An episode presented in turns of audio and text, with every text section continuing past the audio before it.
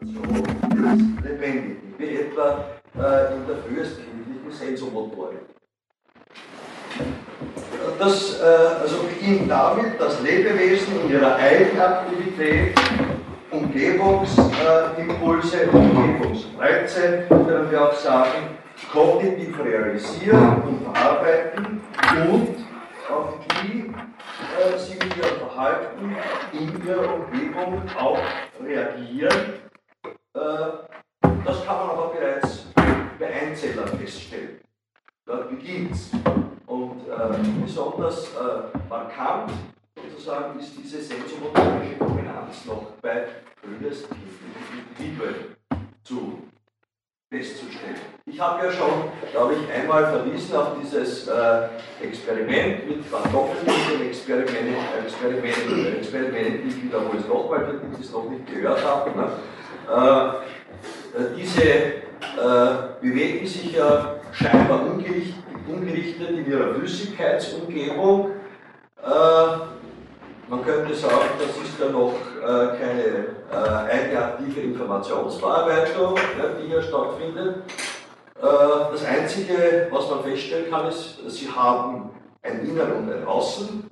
Äh, und äh, es ist aber nicht so, dass das eine völlig ungerichtete Bewegung ist, sondern wenn man in diese äh, Flüssigkeitsumgebung ein Mikrosäuretröpfchen äh, eingibt, dann wird man bemerken können, dass die, diese Einzeller, Nachbarn-Doppeltierchen, diesen Mikrosäuretröpfchen ausweichen. Was schließen wir daraus? Sie müssen von der Existenz, von der gefährlichen Existenz dieses äh, Mikrosäuretröpfchens äh, in ihrer Umgebung eine Information haben können, auf die sie auch adäquat reagieren.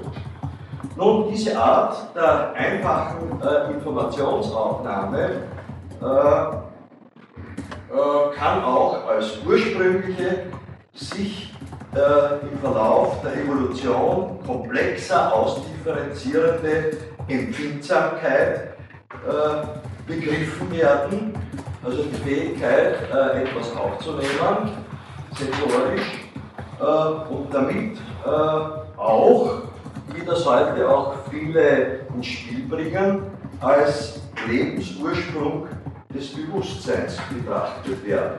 Nicht in der Weise eines Primitivdarwinismus, dass man sagt, da liegt schon der Keim des Bewusstseins drinnen und damit auch im Weiteren der Keim des Menschseins bei den Einzellern, das nicht.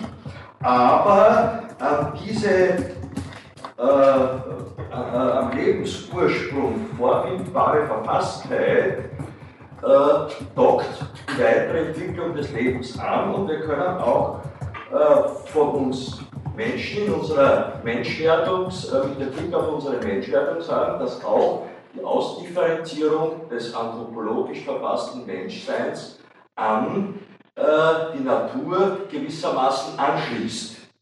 Nicht in ihr keimhaft angelegt ist, das ist ein Unterschied, sondern an sie anschließt. Ja? Anschließen können muss muss, sonst wäre die Anthropogenese, wie wir sie kennen, nicht möglich gewesen.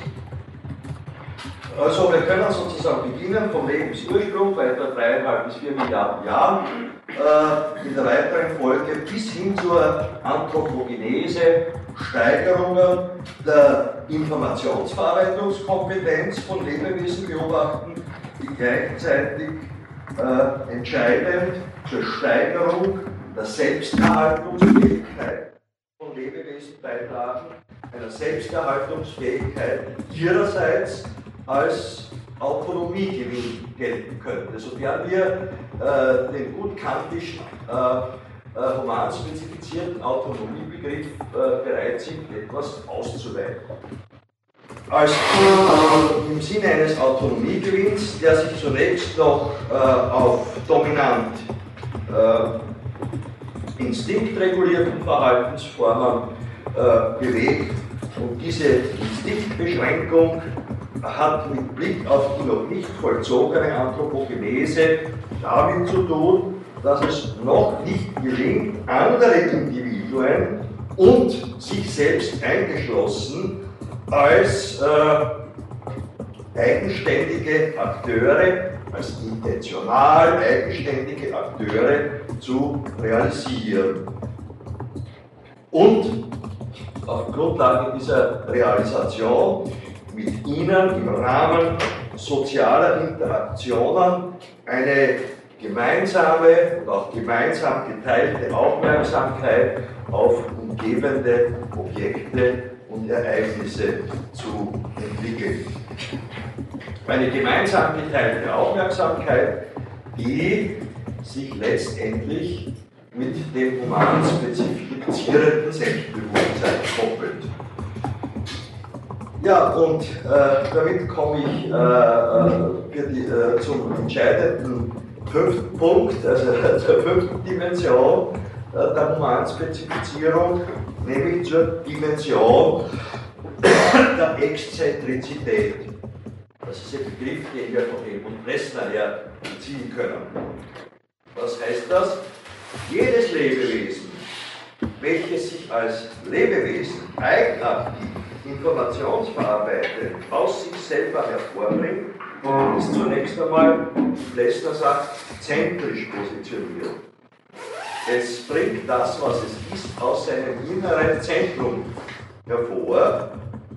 Wir dürfen das nicht jetzt als räumliches Zentrum suchen wollen, da werden wir keinen Erfolg haben, äh, sondern äh, das innere Zentrum bedeutet, dass das Individuum eben das, was es ist, aus sich selber äh, hervorbringen muss. Für die zentrische Position steht die Eigenaktivität.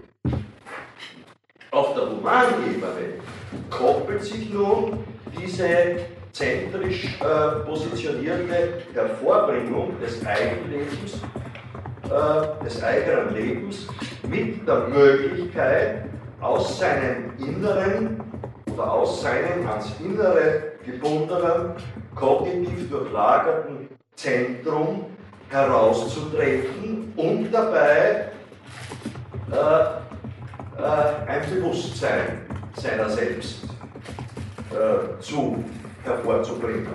Und mit dieser Exzentrierungsleistung koppelt sich nun eine weitere äh, Dimension der Humanspezifität, nämlich die Dimension des Geistes in Verbindung mit äh, Denken und Vernunftfähigkeit. Das heißt, insgesamt, wenn wir jetzt also diese sechs von mir genannten Dimensionen durchlaufen, finden wir uns Menschen vor als biopsychosoziale, mit Geist ausgestattete Lebewesen. Wir können auch, wenn wir die, äh, die, die Entwicklung bis hin zur Anthropogenese äh, beobachten, im hegelischen Sinne von Aufhebung sprechen. Ja? Also das, was der Einzeller kann, ist äh, äh, in, in der Humanspezifik ebenso aufgehoben. Aufgehoben heißt aufbewahrt, aber gleichzeitig auf ein höheres Niveau gebracht, wie äh, äh die weiteren also, äh, biologischen äh, und psychischen Informationsverarbeitenden und letztendlich auch äh, sozialen Kompetenzen, wie wir sie auch schon im vormenschlichen Feld finden. Sodass wir sagen können, wir Menschen sind biopsychosoziale äh, äh, mit, dazu müssen wir sagen, mit Geist und Vernunft ausgestattete Lebewesen. Und die spannende Frage ist ja immer wieder, wie kommen, kamen wir oder kommen wir im Verlauf unserer Anthropogenese und auch Ontogenese äh, zur Vernunft? Denken und damit auch zu unserer äh, auf Freiheit hinauslaufenden Autonomie. Dieser äh, human spezifizierende, mit Geist, Vernunft und Freiheit gekoppelte Autonomiegewinn verdankt sich nämlich einer phylogenetisch und ontogenetisch gelagerten Entwicklung, wobei sich der Tier-Mensch-Übergang letztendlich äh, einem Dominanzwechsel von der phylogenetischen zur ontogenetischen Entwicklungsebene verdankt. Einer ontogenetischen äh, Entwicklungsebene, die durch Lernprozesse äh, gekennzeichnet ist, die allesamt auf die Ausbildung von Intentionalität, gemeinsam geteilter Aufmerksamkeit ausgerichtet ist. Die Ausbildung der damit verbundenen Kompetenzen, wie zum Beispiel Reflexion, Selbstreflexion, Antizipation, Umgebungsaneignung und auch äh, letztendlich Moralfähigkeit, verdanken sich allesamt äh, mikrosozialen Interaktionen zwischen frühkindlichen Individuen und sorgenden Bezugspersonen. Äh, wenn wir jetzt das äh, bisher Gesagte noch äh, etwas äh, spezifizieren wollen, dann können wir den Weg der Anthropogenese so beschreiben, also da können wir, müssen wir etwas zurückgreifen, also von, äh, äh, von, der, von der Entstehung des Lebens äh, bis äh, über weitere Stufen des, des Prozesses. Äh, und da können wir einen äh, mehrfachen Dominanzwechsel feststellen.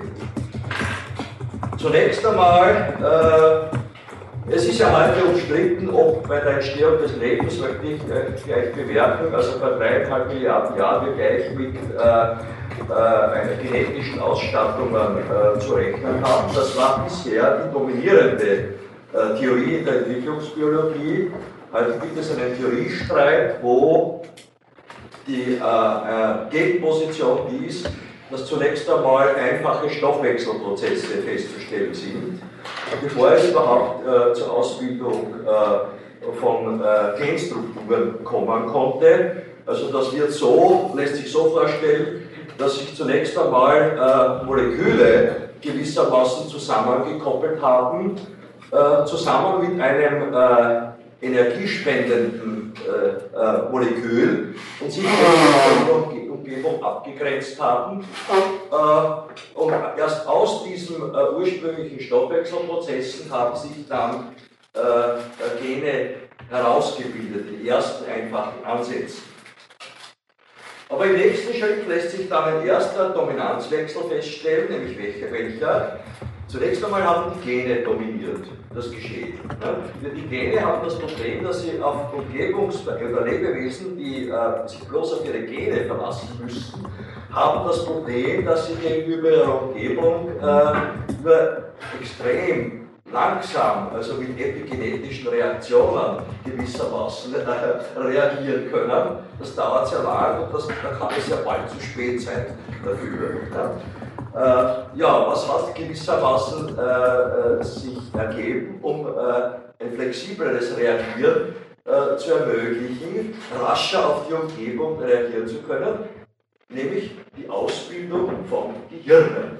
Also der erste Dominanzwechsel, wenn wir jetzt auf die Informationsverarbeitung und auf die Reaktionsmöglichkeit gegenüber Umgebungsbedingungen blicken, der erste Dominanzwechsel lässt sich feststellen von den Genen zu den Hirnen.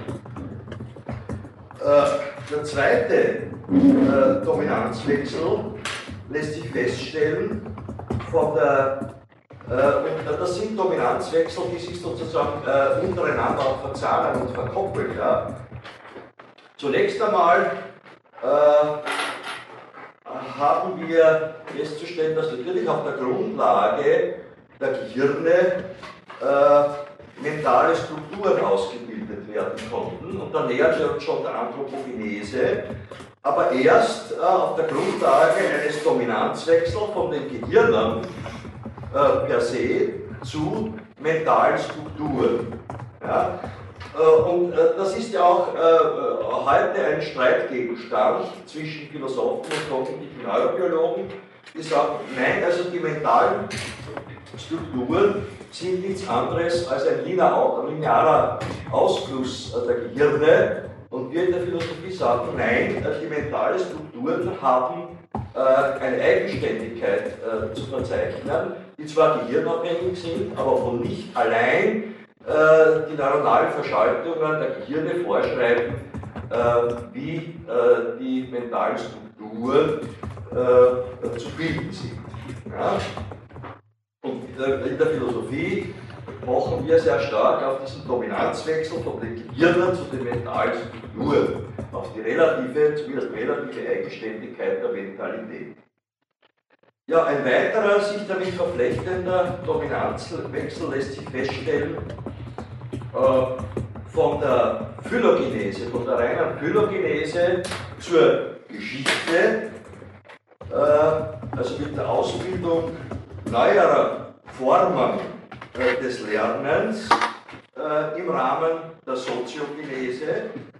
Ja, also wo der, auch der soziale Bezug, äh, das soziale Interagieren zwischen Lebewesen zunehmend wichtig wird. Das ist die, auch eine wesentliche Grundlage für den Dominanzwechsel von der reinen Phylogenese zur Geschichte. Äh, wobei der Übergang gewissermaßen von der Naturgeschichte zur Menschengeschichte eben ein fließender ist. Das macht es uns auch äh, nicht gerade leichter in diesem ne? Ein Qualitätswechsel. Ne? Äh, und das Umschlagen von quantitativen Veränderungen in äh, qualitative, also das Entstehen neuer Qualitäten, ist immer äh, schwierig zu beurteilen. Ja, eine, äh, ein vierter Dominanzwechsel lässt sich feststellen innerhalb der Geschichte selbst, nämlich der Dominanzwechsel von der Gattungsgeschichte äh, zur Ontogenese. Ja? Oder auch von der Phylogenese zur Ontogenese, wenn Sie so wollen.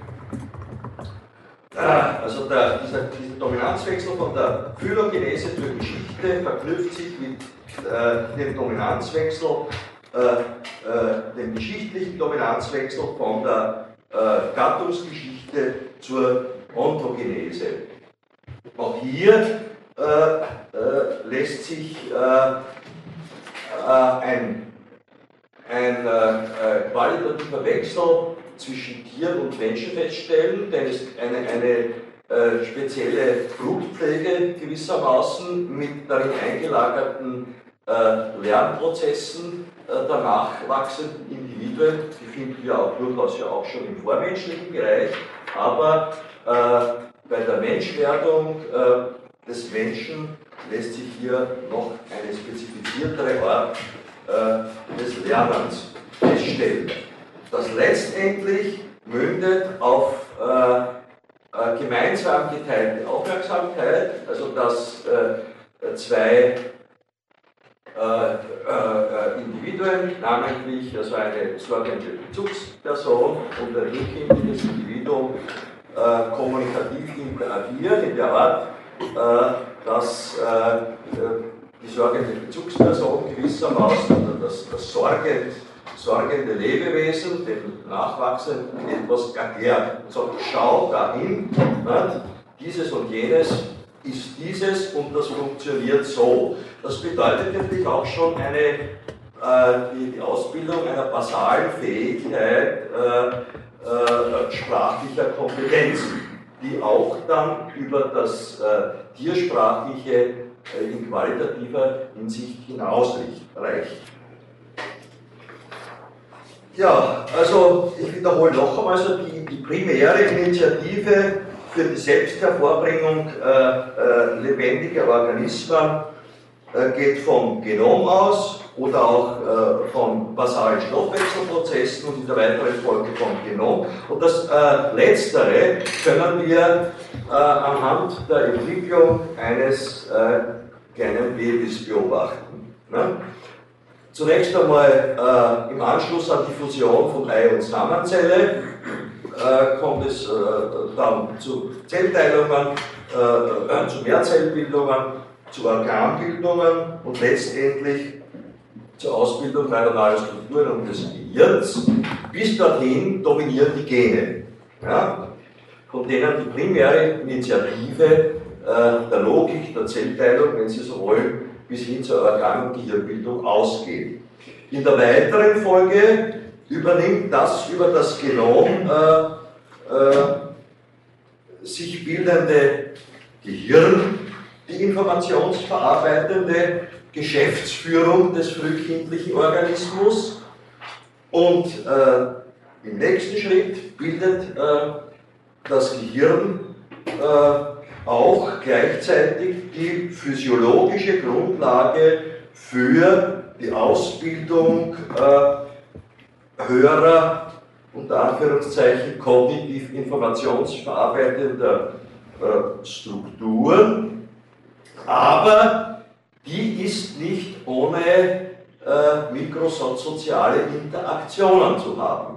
Und das ist auch der Punkt, äh, wo äh, wir sagen, dass die kognitive Neurobiologie an ihre Grenzen steht, äh, stößt, wenn sie behauptet, dass allein die neuronalen Verschaltungen äh, bereits äh, intellektbildend sind, weil ohne mikrosoziale Interaktionen zwischen frühkindlichen Individuen und sorgenden Bezugspersonen, und die beginnen schon ab der 12. Schwangerschaftswoche, nämlich wenn das äh, Gehirn äh, ausgebildet ist, ohne den gibt es äh, äh, keine äh, Ausbildung humanspezifischer kognitiver Strukturen.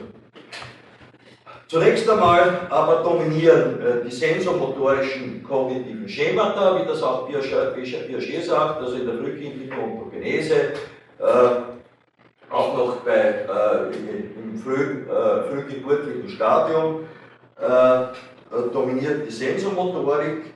Damit beginnt äh, aber schon ein weiterer, nämlich äh, postnataler Einstieg in die frühkindliche Humanontogenese. Und äh, hier werden ab einem bestimmten Stadium äh, die Eigenaktivitäten äh, differenzierter äh, und äh, über mikrosoziale Interaktionen, über mikrosoziale postnatale Interaktionen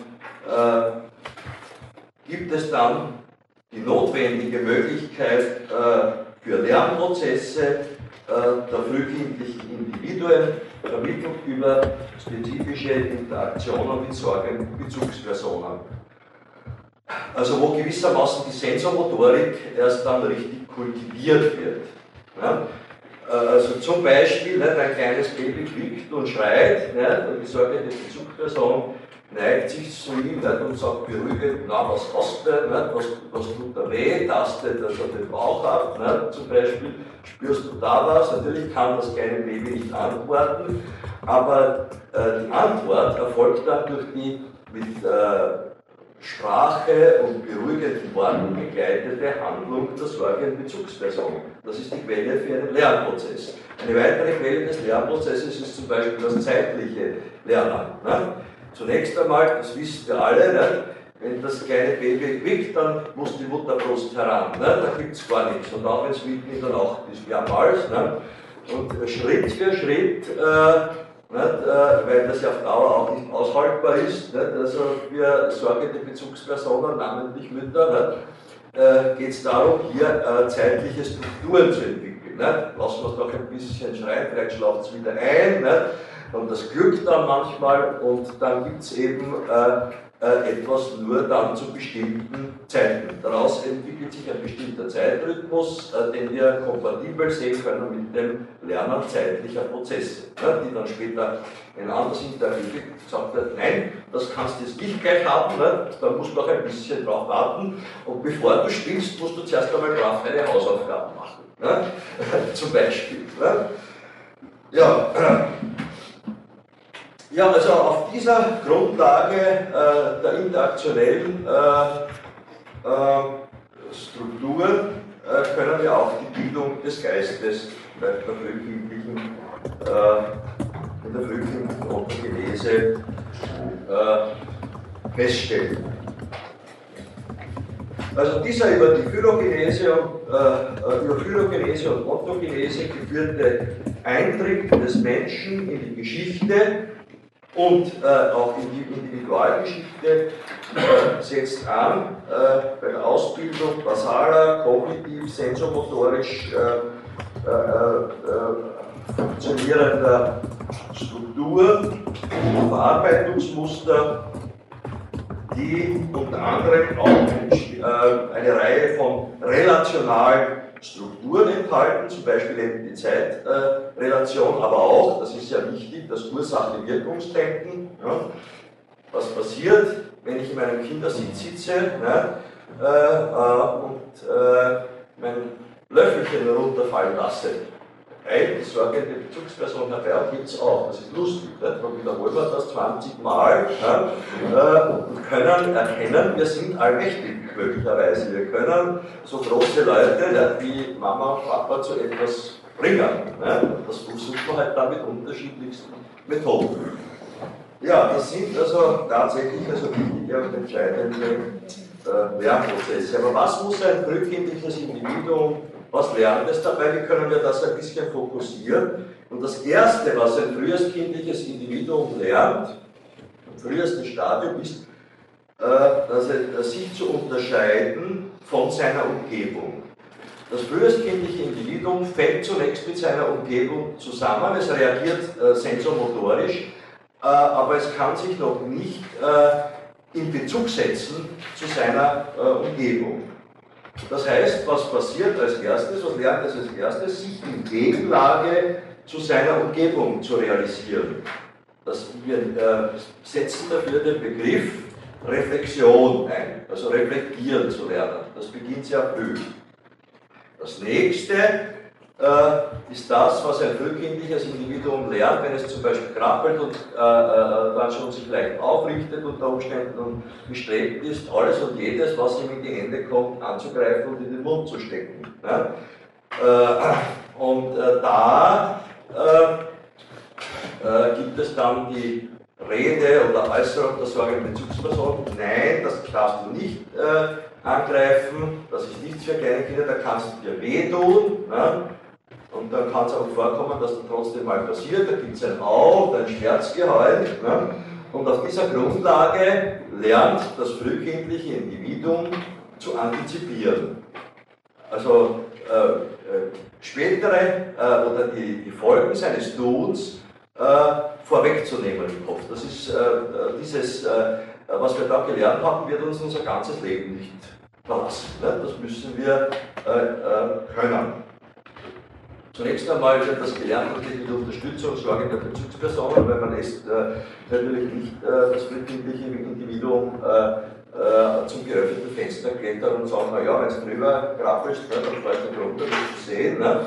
Äh, äh, sondern mit Unterstützung, aber vielleicht auch mit kleinen sozusagen verdeutlichenden Unterstützungen wird das frühkindliche Individuum dann lernen, das, was es tut, im Kopf vorwegzunehmen. Und das ist auch wichtig, wenn man dann äh, zum Beispiel, ein kleines äh, äh, Kind dann, also mit, mit Bauklötzchen was bastelt, nicht? zuerst äh, stapelt es irgendwas nicht? oder wird es umdrehen, dann fängt es an zu stapeln und dann steht äh, Platon würde sagen, die Idee des Turmes, ne, zum Beispiel. Ne? Äh, und äh, äh, vor dem Hintergrund ne, dieser kognitiven Vorwegnahme werden dann schon kunstvollere äh, Bauwerke errichtet ne, und so geht halt das antizipative Lernen weiter. Letztendlich läuft alles darauf hinaus, äh, äh, das, was man gerne, nicht nur das, was man gerne möchte, sondern was man auch braucht, also mit Blicken dann hin schon auf das äh, Erwachsenenstadium, die eigenen Lebensgrundlagen sich eigenaktiv anzueignen. Ne? Und das läuft hinaus. Und das funktioniert nur, äh, wenn wir reflexionsfähig, antizipationsfähig und auch aneignungsfähig sind, äh, auf der Grundlage der, unserer, Ex, äh, besser zu sagen, exzentrischen äh, Positionierung. Ja, äh, diese, äh, ich möchte jetzt äh, in, äh, in, dieser äh, Vorlesungseinheit, ich werde das nicht äh, unbedingt zum genaueren Prüfungsstoff machen, machen, aber nur in Ergänzung. ich möchte ja das, was ich bis jetzt ausgeführt habe, auch äh, gewissermaßen als Raster über meine in weiter weiteren Folge äh, äh, projektierten philosophiegeschichtlichen Ausführungen äh, legen. Ja? Äh, es geht um die Frage des Verhältnisses von Sein und Denken im Rahmen der anthropologischen Verfassung. Ja? Wie kommen wir zum Denken und wie kommen wir zum Denken des Seins? Ja? Und da ist die Frage der Menschwerdung des Menschen äh, eine nicht unwichtige, möchte ich sagen. Ja. Und ich möchte Sie äh, äh, nur etwas kürzer verweisen auf einen Autor, den ich im äh, Seminar, die ich hier abhalte, immer wieder auch äh, äh, mit einbeziehe, nämlich Michael Tomasello, äh, der unter anderem eine Arbeit geschrieben hat unter dem Titel Die kulturelle Entwicklung des menschlichen Denkens. Michael Tomasello ist in gewisser Weise Anthropologe mit einer philosophischen Dimension. Äh, es gab auch vor einiger äh, Zeit äh, in der Deutschen Zeitschrift für Philosophie eine Auseinandersetzung mit Philosoph von Philosophen mit den Thesen von Michael Tomasello. Ich kann sie Ihnen jetzt nicht aus dem Kopf nennen, obwohl ich dort selber drin einen Beitrag geschrieben habe. Der Schwerpunkt war Natur und Kultur, organisiert über, zwei Ausgaben der Deutschen Zeitschrift für Philosophie. organisiert hat diese Debatte Hans-Peter Krüger äh, und äh, es ging um die Thesen von Michael Tomasello. Ja, worum geht es äh, bei ihm? Nun, für, bei Michael Tomasello vollzieht sich die mit der Menschwerdung des Menschen verbundene Enkulturation über die besondere Ausbildung und Strukturierung einer, wie er es nennt, ontogenetischen Nische, die es ermöglicht, frühkindliche Entwicklungsprozesse über ein intensiviertes, sozial interaktives Lernen verlaufen zu lassen. Äh, es ist ja schon lange Zeit äh, die Rede davon, Arnold Gehl hat das besonders betont aus der philosophischen Anthropologie heraus, dass wir Menschen äh, instinktreduziert sind. Nicht? Wir sind verdammt schlecht mit Instinkten ausgestattet gegenüber anderen Lebewesen und wir waren daher gezwungen, äh, uns human zu spezifizieren, um überleben zu können, äh, nämlich äh, äh, äh, differenziertere und speziellere Lernprozesse zu entwickeln. Ja? Und diese, die verlaufen über spezifizierte soziale Interaktionen. Und wie argumentiert es also Tomasello? Äh, nun über diese spezifizierten äh, sozialen Interaktionen im Rahmen einer frühkindlich lernenden ontogenetischen Nische entsteht eben jener auf die Anthropogenese, Anthropogenese hin ausgerichtete, er nennt es Wagenheber-Effekt, der die Lösung eines, äh, äh, uns die Lösung eines entwicklungsgeschichtlichen Grundrätsels ermöglicht. Was ist dieses Rätsel? Worin besteht es? Nun, äh, dieses Rätsel äh, nach Michael Tomasello äh, äh, besteht in der Frage, wie konnte es möglich sein, dass die extrem kurze Zeitspanne von sechs Millionen Jahren, die uns von Menschenarten trennt, ja, ausgereicht hat, von Menschenarten, mit denen wir ungefähr 99% der Gene auch gemeinsam hatten, äh, dass diese kurze Zeitspanne von 6 Millionen äh, Entwicklungszeit ausgereicht, ausreichen konnte, um die humanspezifischen äh, Differenzen und die humanspezifische Qualität hervorbringen zu können. Nun, die Lösung dieses Grundrätsels äh, besteht äh, nach Tomasello vor allem darin, äh, dass die durchaus unter Selektionsdruck erzwungene Ausbildung dieser ontogenetischen Nische, äh, die über ontogenetische Lernprozesse vermittelte Ausbildung spezifischer, sozial interaktiver, kooperativer und kommunikativer Kompetenzen ermöglicht hat, die letztendlich äh, äh, die Humanspezifizierung äh, ermöglicht haben, nämlich eben zu lernen. Und ich habe das implizit jetzt auch bereits bei meinen vorhergehenden Ausführungen gesagt, bei Tomasello können Sie sozusagen die ausführlicheren Argumente dafür nachlesen, nämlich zu lernen, andere in der sozialen Gemeinschaft, in der, zunächst in der mikrosozialen Gemeinschaft, dann in der makrosozialen Gemeinschaft, als intentional eigenständige Akteure zu realisieren, denen Absichten unter Einsatz symbolischer Elemente, äh, also deren Absichten unter Einsatz symbolischer Elemente des Denkens zu deuten. Also was möchte der andere, was möchte er mit mir gemeinsam und wie kommen wir zu einer Lösung. Ja? Ich, also mein Beitrag in dieser Debatte hat den Titel Wie Lerner wir fremde Absichten zu deuten. Ja, ja äh, und äh, in Verbindung damit sich mit gemeinsam geteilter Aufmerksamkeit Dingen und Ereignissen zuzuwenden. Das alles verknüpft sich insgesamt mit eben einem Dominanzwechsel von der Phylogenese zur Ontogenese als evolutionäre Grundvoraussetzung äh, zur anthropogenetischen, humanspezifischen Bewältigung der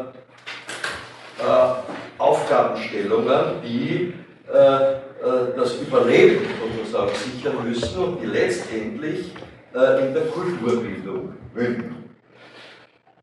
Also kurzum, äh, unsere Kultur ist das Resultat gewissermaßen eines evolutionsgeschichtlichen Überleb über, also, äh, Überlebensprozesses. Ja?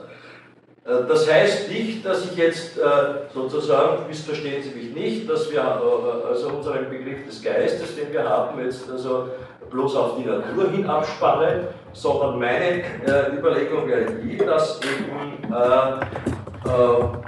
die Menschwerdung des Menschen gewissermaßen an der Natur andockt und das Humanspezifische sich auf dieser Grundlage, aber nicht jetzt äh, im Sinne einer der Grund, auf, der, auf dem Boden der Natur entwickelt. Äh, denn das, dass wir ohne naturale Einbindung, Einbindung ne, äh, äh, uns keinen funktionsfähigen Körper einschließlich des Gehirns zuschreiben können, wird ja jeder zugeben. Ne? Spannend wird es erst, erst, wenn wir äh, die der Relation zwischen Geist und Gehirn betreten.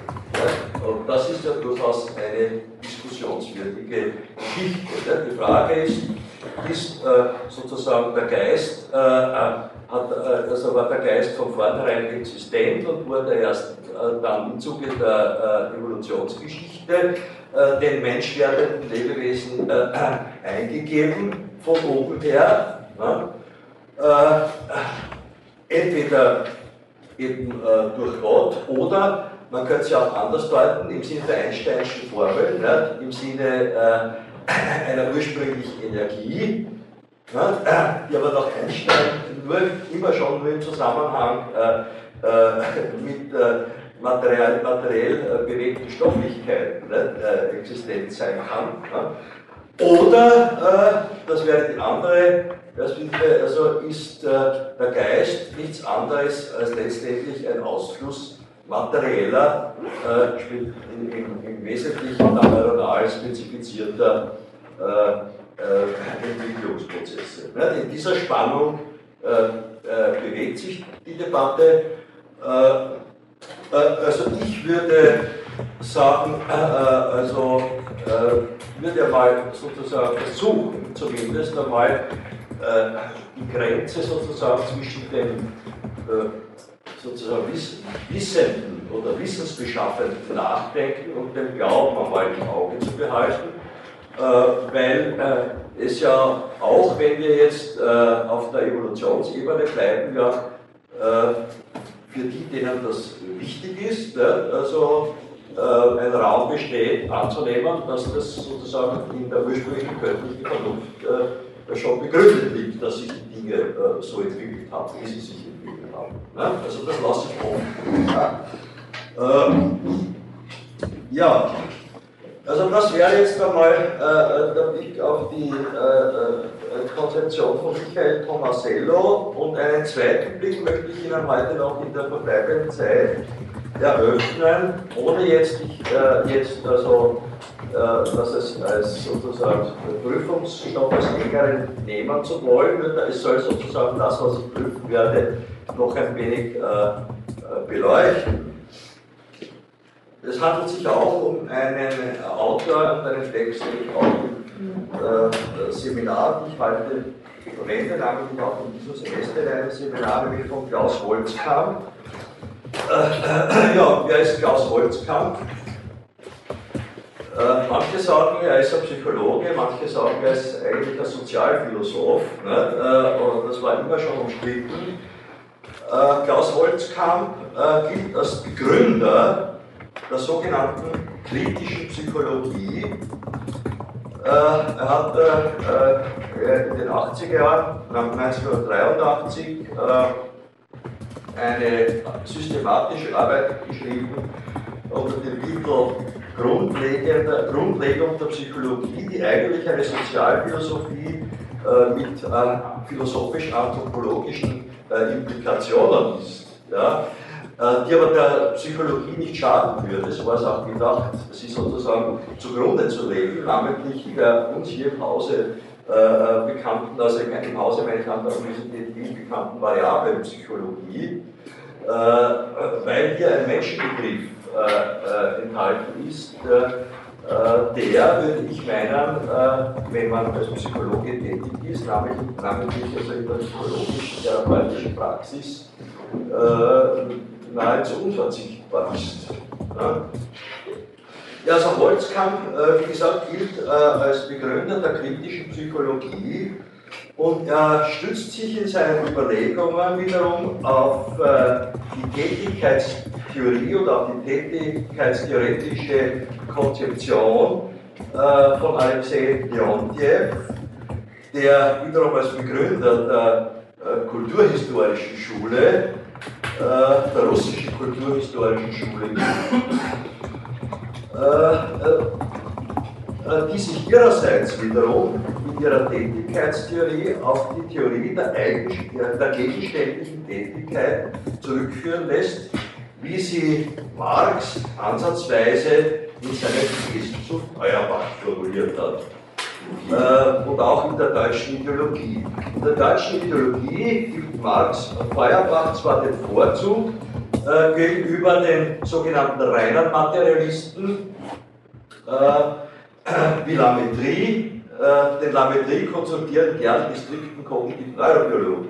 Äh, äh, wenn Lametrie hat ein, eine Arbeit geschrieben, nicht, äh,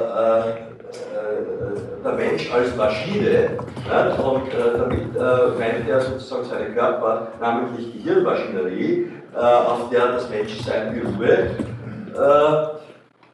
Und diese Art des mechanischen Materialismus hat Marx abgelehnt. Er hat zwar gegenüber also der, der, materialistischen Theorie ein, ein sozusagen Zugeständnis gemacht, auch gegenüber Feuerbach. Äh, äh, aber er sagt, der Feuerbach, äh, der war immer gescheiter als der Lametrie. und indem man den Menschen nicht nur sozusagen als ein Stück körperlicher Materie behandelt, sondern als sinnlichen Gegenstand, wie Marx sagt, aber abgesehen davon, so lautet die Kritik wiederum an Feuerbach, begreift Feuerbach den Menschen nicht als, äh, äh, begreift den Menschen nicht in seiner sinnlichen Tätigkeit und daher auch nicht in seiner gesellschaftlichen und geschichtlichen Verfasstheit.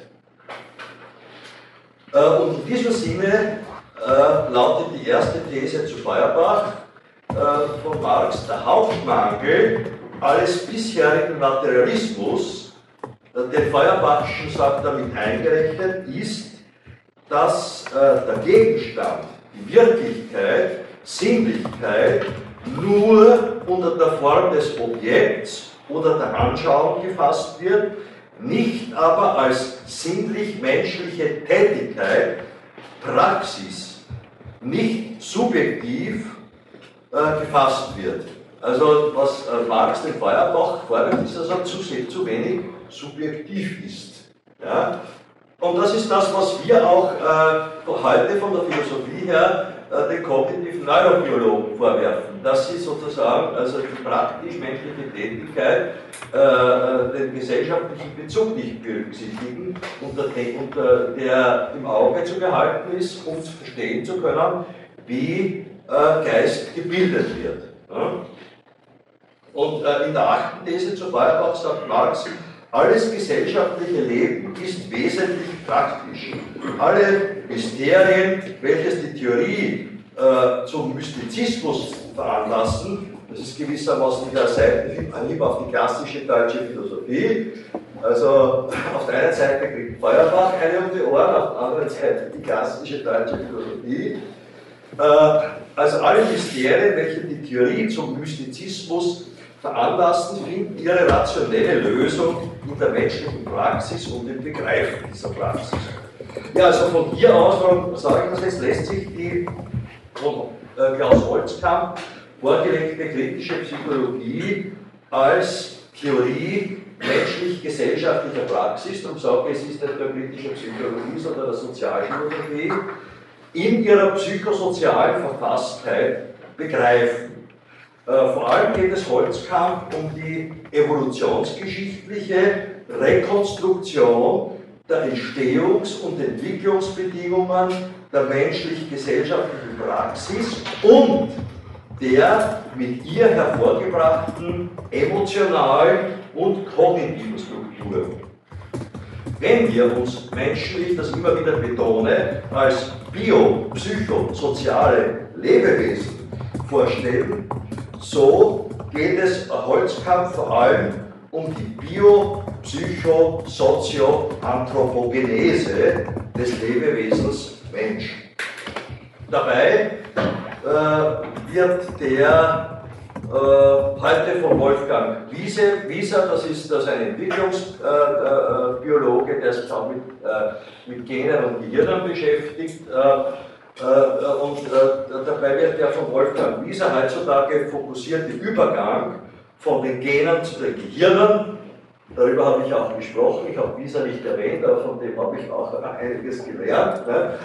Äh, also wird der von äh, Wolfgang Wieser äh, fokussierte Übergang von den Genen zu den Gehirnen und von den Gehirnen zu kognitiven Strukturen bei Holzkamp unter dem Gesichtspunkt, ein Gesichtspunkt eines evolutiv hervorgebrachten Dominanzwechsels betrachtet. Eines Dominanzwechsels von genetisch gesteuerten Ausführungsaktivitäten, wie das Holzkamp bezeichnet, zu Orientierungsaktivitäten von Lebewesen, die dann letztendlich mit Gehirnen ausgestattet sind und die sich unter Einsatz ihrer Gehirne gesellschaftlich zu organisieren lernen.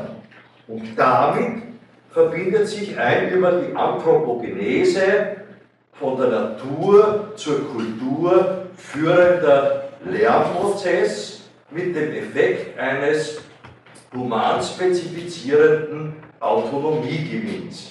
Eines Autonomiegewinns, der sich äh, der Erlangung einer, wie es Holzkamp nennt, autarken Lernfähigkeit verdankt, die sich vor allem durch Antizipationen und Motivationen vom tierischen Lerner unterscheidet.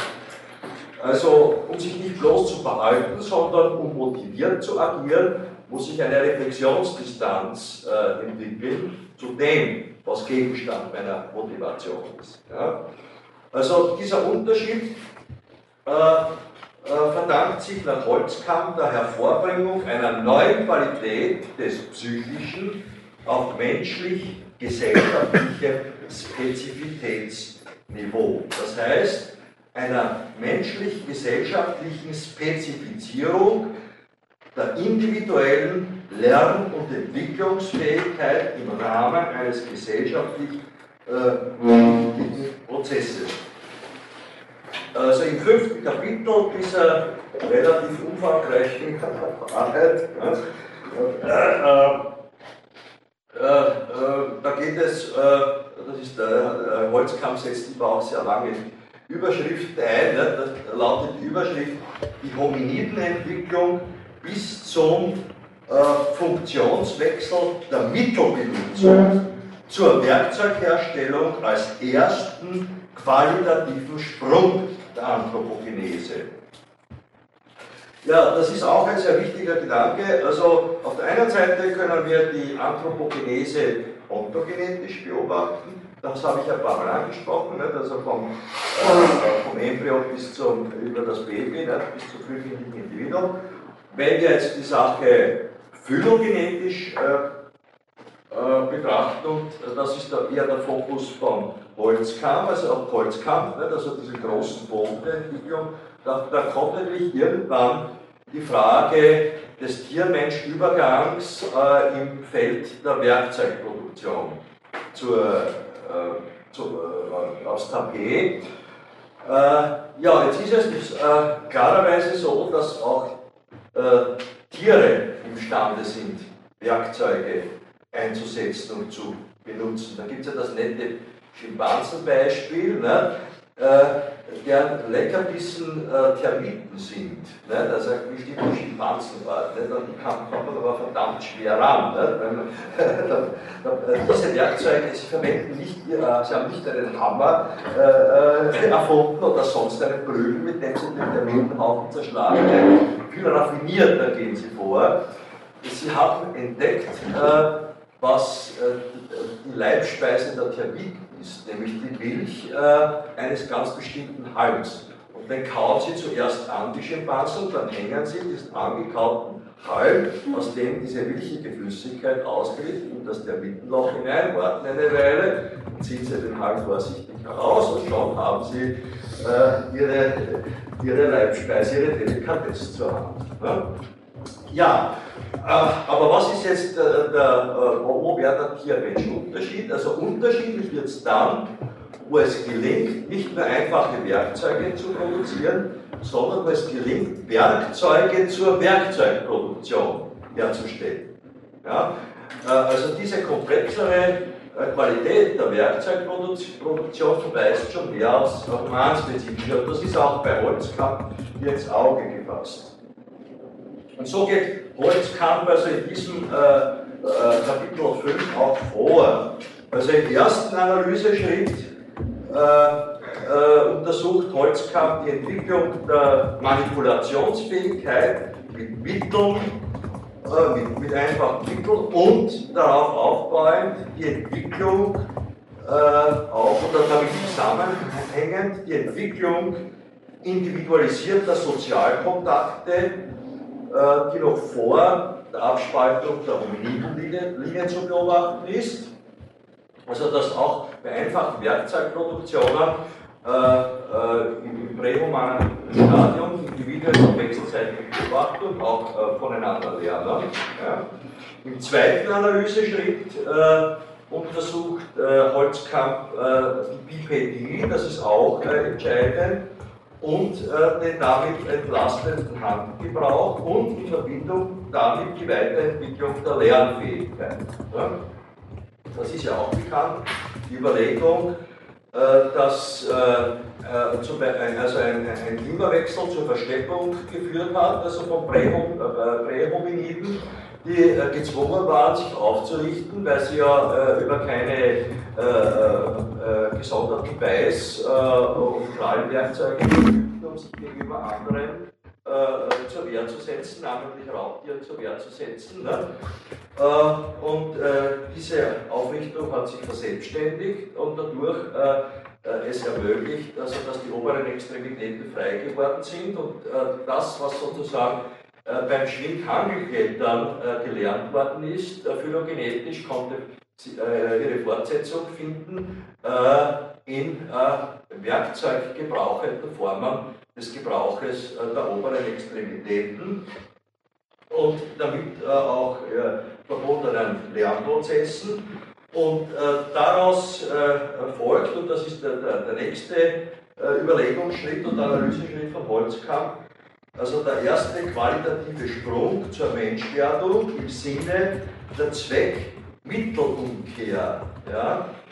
Äh, das heißt, äh, äh, der, man könnte so sagen, also äh, einerseits äh, die komplexere Möglichkeit und auch Realität der Herstellung von Werkzeugen zur Werkzeugproduktion koppelt sich damit, dass das Werkzeugherstellen, äh, also die Kunst des Werkzeugherstellens, mit Werkzeugen eine gewisse äh, Selbstständigkeit äh, erlangt. Ja, man muss sich zuerst einmal ein, äh, bevor man überhaupt daran denkt, äh, äh, jetzt mit dem Werkzeug ein, ein, ein Vieh zu jagen, ein Tier zu jagen, muss man sich einmal vollständig mit voller Aufmerksamkeit dem Werkzeug herstellen, selber.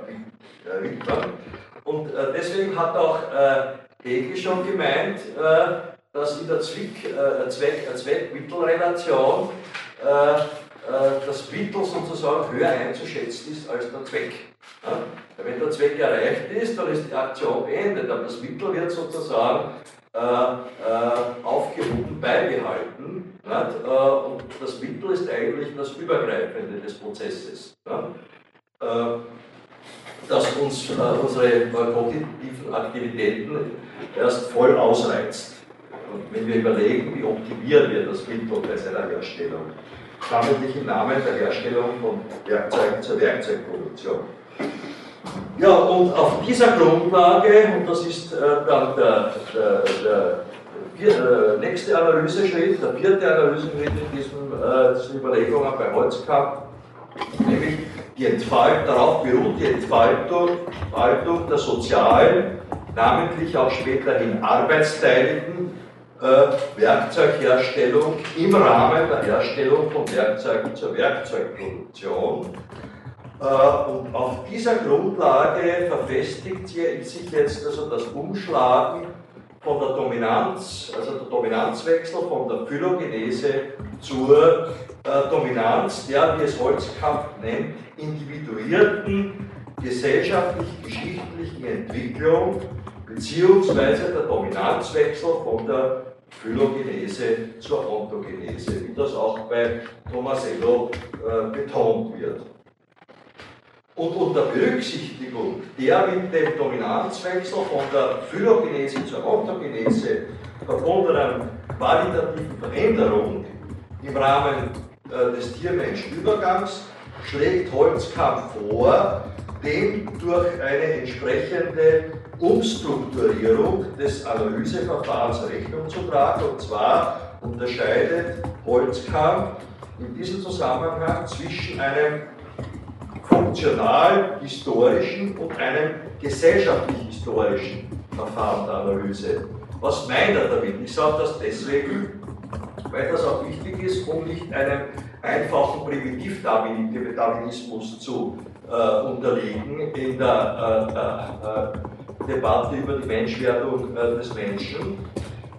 Also das funktional-historische Verfahren bezieht sich in erster Linie auf die phylogenetisch dominierte Entwicklungsphase, die noch in erster Linie durch äh, genetische Steuerungsprozesse bzw. durch die Weitergabe äh, genomischer Informationen bestimmt wird. Und zwar durch äh, genomische Informationen auf psychischen Spezifitätsniveau. Ja? Zum Unterschied davon stellt das gesellschaftlich-historische äh, Verfahren der Analyse ab auf, den, äh, auf die Dominanz ontogenetischer Prozesse im Rahmen äh, der gesellschaftlich-geschichtlichen Entwicklung. Und innerhalb dieses gesellschaftlichen Bedingungsrahmens entsteht nun die Möglichkeit, oder auch man könnte sagen die Notwendigkeit der Entwicklung von Autonomie, also humanspezifischer Autonomie, äh, Freiheit und personaler Handlungsfähigkeit. Und das alles aber immer, das ist äh, äh, sehr wichtig zu sehen, im Spannungsraum von Individualität und Sozietät. Ich werde Ihnen, äh, ich werde dann das nächste Mal äh, mit meinen philosophiegeschichtlichen Überlegungen anfangen. Also ich werde äh, bei Aristoteles äh, einmal einsteigen und schauen, was es der zu sagen hat in unserem Zusammenhang, äh, Problemzusammenhang der Spannung äh, des des Seins zum Denken im Kontext äh, in Relation mit der in der Spannung von Individualität und gesellschaftlich Öffentlichkeit stehenden anthropologischen Verfasstheit. Kurzum gesagt, ich werde den Menschenbegriff bei Aristoteles äh, äh, mit Blick auf die Frage des Verhältnisses von Sein und Denken äh, äh, mit Ihnen besprechen wollen. Aber und werde aber, ich hätte das eigentlich heute schon vorgehabt, aber ich habe gesagt, also eine Stunde äh, äh, rede ich und dann mache ich äh, Pause. Ich werde Ihnen dann das nächste Mal noch ein also meine Modellvorstellung dessen, was der Menschenbegriff beinhaltet, vorführen. Aber ich kann Ihnen dieses Blatt die eine oder andere oder der eine oder der andere, die wir das schon kennen, einmal noch austeilen. Geht es bitte durch. Das möchte ich sozusagen zum Einstieg das nächste Mal besprechen, weil Sie äh, dieses Modell auch als Raster äh, über meine Ausführungen legen können, namentlich auch über meine äh, philosophiegeschichtlich äh, bezugnehmenden Ausführungen, die Sie dann auf äh, der nächsten Lesungseinheit zu erwarten sind. Ja, während das ausgeht, äh, weil wir, wir sollten äh, noch ein paar hier, wenn es zu wenig sind, wenn es zu viel sind, bitte wieder zurück. Äh, in der Zwischenzeit habe ich die übliche Frage an Sie, ob es zu den heute Gesagten ausführlichen Fragen gibt. Oder Stellungnahmen, ja bitte, ja. Also, ja, bitte. Ich eine ganz kurze Frage mit den separaten Zuraten wird. Ja, naja, ich habe ein Buch Separatum, ja, selber, ja. Aber es, die deutsche Zeitschriftbibliothek ist, äh, ist äh, also ich kann es ja, wenn mal bei mir vorbeikommen und glauben, da wir im Zimmer ein Separat, das kann ich Ihnen zu Kopiezwecken zur Verfügung stellen. Ja, ja? gut. Bitte. Äh, die soziale Interaktion, auf was kann man, auf was kann man die projizieren? Auf was legt ihr den Fokus? Auf Sicherheit in erster Linie? Ja, das werden Sie auch an meinem Modell dann äh, sehen können, dass das äh, auch darauf hinausläuft und ich werde das dann das nächste Mal äh, äh, dann zum Einstieg mit Ihnen erörtern. Natürlich äh, läuft, das läuft hinaus auch auf die Gewinnung sozialer Sicherheit, das ist ja heute ein besonderes Thema. Ja wie bewegen wir uns in dieser Spannung von Individualität und Sozietät. Äh, aber natürlich lagern sich auch dran, äh, äh, die lagern sich daran das, was, wir unter Moral verstehen. Ne? wenn man Moral versteht, würde als Bestand eines sozialen, sozialen in der Spannung von Individualität Individualität und Sozietät eingelagerten Regelsystems. Ja? Moralische Normen äh, beinhalten Regelstrukturen. Das ist auch, werde sagen, interessant äh, zu untersuchen, wie äh, der Bildungsprozess der Moral verläuft. Das hat Jean Piaget eine interessante Arbeit geschrieben über die Entwicklung des Moralbewusstseins beim Kinde. Ne? Also die Bildung der Moralfähigkeit, die Ausbildung der Moralfähigkeit beginnt äh, in der frühkindlichen Ontogenese und beginnt äh, äh, äh, gattungsgeschichtlich, phylogenetisch äh, im Verlauf der Anthropogenese dort, äh, wo es gelingt, andere, das Tomasello betont und auch Holzkamp, als eigenständige, intentionale Akteure äh, zu realisieren. Wenn ich den anderen in der sozialen Gemeinschaft als äh, eigenständiges Individuum äh, betrachte, so wie ich mich selber sehe, dann ist Moral angesagt. Dann muss ich zwischen bereit sein, zwischen dem anderen oder den anderen und mir Regeln auszubilden und diese auch gefälligst zu akzeptieren im sozialen Umgang miteinander. Aber jetzt in Bezug auf Erkenntnis, ja, ist das nicht, nicht eher, oder Wissensvermittlung, Wissensvermittlung unter Anführungszeichen, läuft das dann nicht eher auf, ich sage jetzt einmal, auf einen Opportunismus hinaus, in Bezug auf eine, ich sage mal, äußere Wahrheit, die ja, ja mit der Grenze, mit der organischen Grenze der Haut draußen gehalten wird. Ja, ja, ja da muss ich, äh, äh, da muss ich äh, mich so exzentrisch positionieren, dass ich äh, meine äh, Exzentrierungsleistung jetzt in, in praktischer Hinsicht äh, gegenüber dem kantischen Anspruchsniveau halten kann. Ne? Oder auch dem aristotelischen. Was hat Aristoteles gesagt? Ne? Äh, wann bin ich äh, frei willig unterwegs, wenn es äh, mir gelingt, die Ursachen und Gründe für mein Handeln aus, für mein Handeln aus mir selber, in mir selber ausfindig zu machen und aus mir selber hervorzubringen, nämlich autonom äh, zu sein, äh, betont Kant. Ne? Opportunistisch, äh, wenn ich opportunistisch bin und nur moralische Regeln befolge, äh, damit ich äh, möglichst einen Vorteil davon habe, unabhängig also vom gewissermaßen moralischen Gesetz, äh, dann bin ich heteronom. Das ist eigentlich unmoralisch. Ne? Der Opportunismus äh, äh, beinhaltet für Kant gewissermaßen den Keim der, der Amoralität. Ne?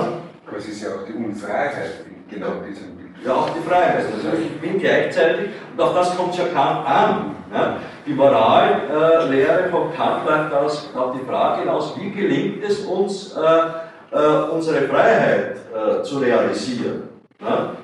Äh, vor dem Hintergrund äh, äh, der Gegenauffassung, dass jede, jede Einschränkung unserer Freiheit ein Problem ist. Das heißt aber, dass Freiheit und Freiwilligkeit einschränkbar ist. Nun Kant ist da rigid und sagt, es gibt nur sozusagen heteronomistische Einschränkungen unserer Freiheit. Ne? Äh, aber auch wenn wir im aristotelischen Sinne, der Aristoteles sagt, wann sind wir unfrei, wenn wir unter äußerem Zwang stehen zum Beispiel, auch dann ist das nicht die letzte äh, Freiheit im Sinne äh, dessen, was ich noch tun kann, so zu organisieren, dass ich dabei von mir selber ausgehe. Gut, wenn äh, keine weiteren Fragen mehr äh, auftauchen heute, dann möchte ich für heute schließen und ich setze nächste Woche fort.